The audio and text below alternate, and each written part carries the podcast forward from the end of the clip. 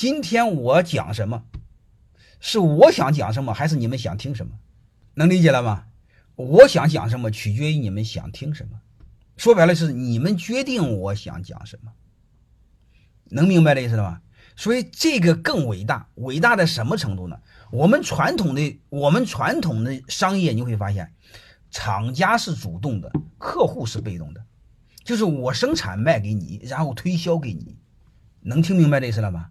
所以它存在这个 B，B 是厂家的意思嘛，商家嘛，B to B to B to C，嗯，马云那个最多是短了一个叫 B to C，能理解的意思了吧？但是你会发现，直播这个今天就变得有意思了。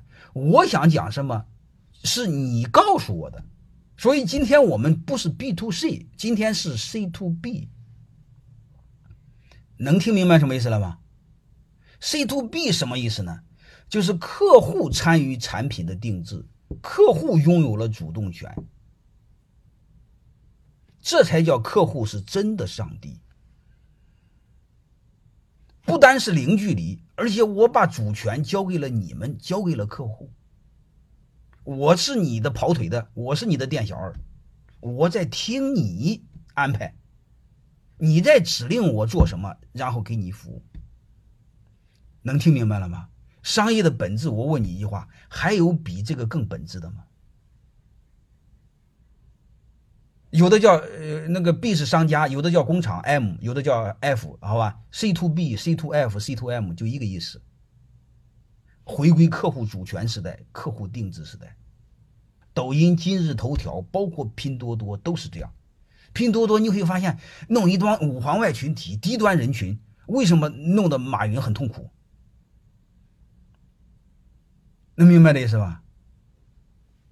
他就是把这个权利交给了客户，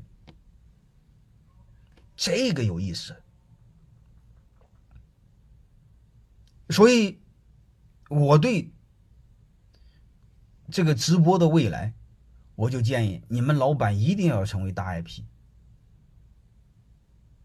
而且这个背后和口才无关，和长相无关，和你的情怀有关。你看，老板的本质不就影响更多的人吗？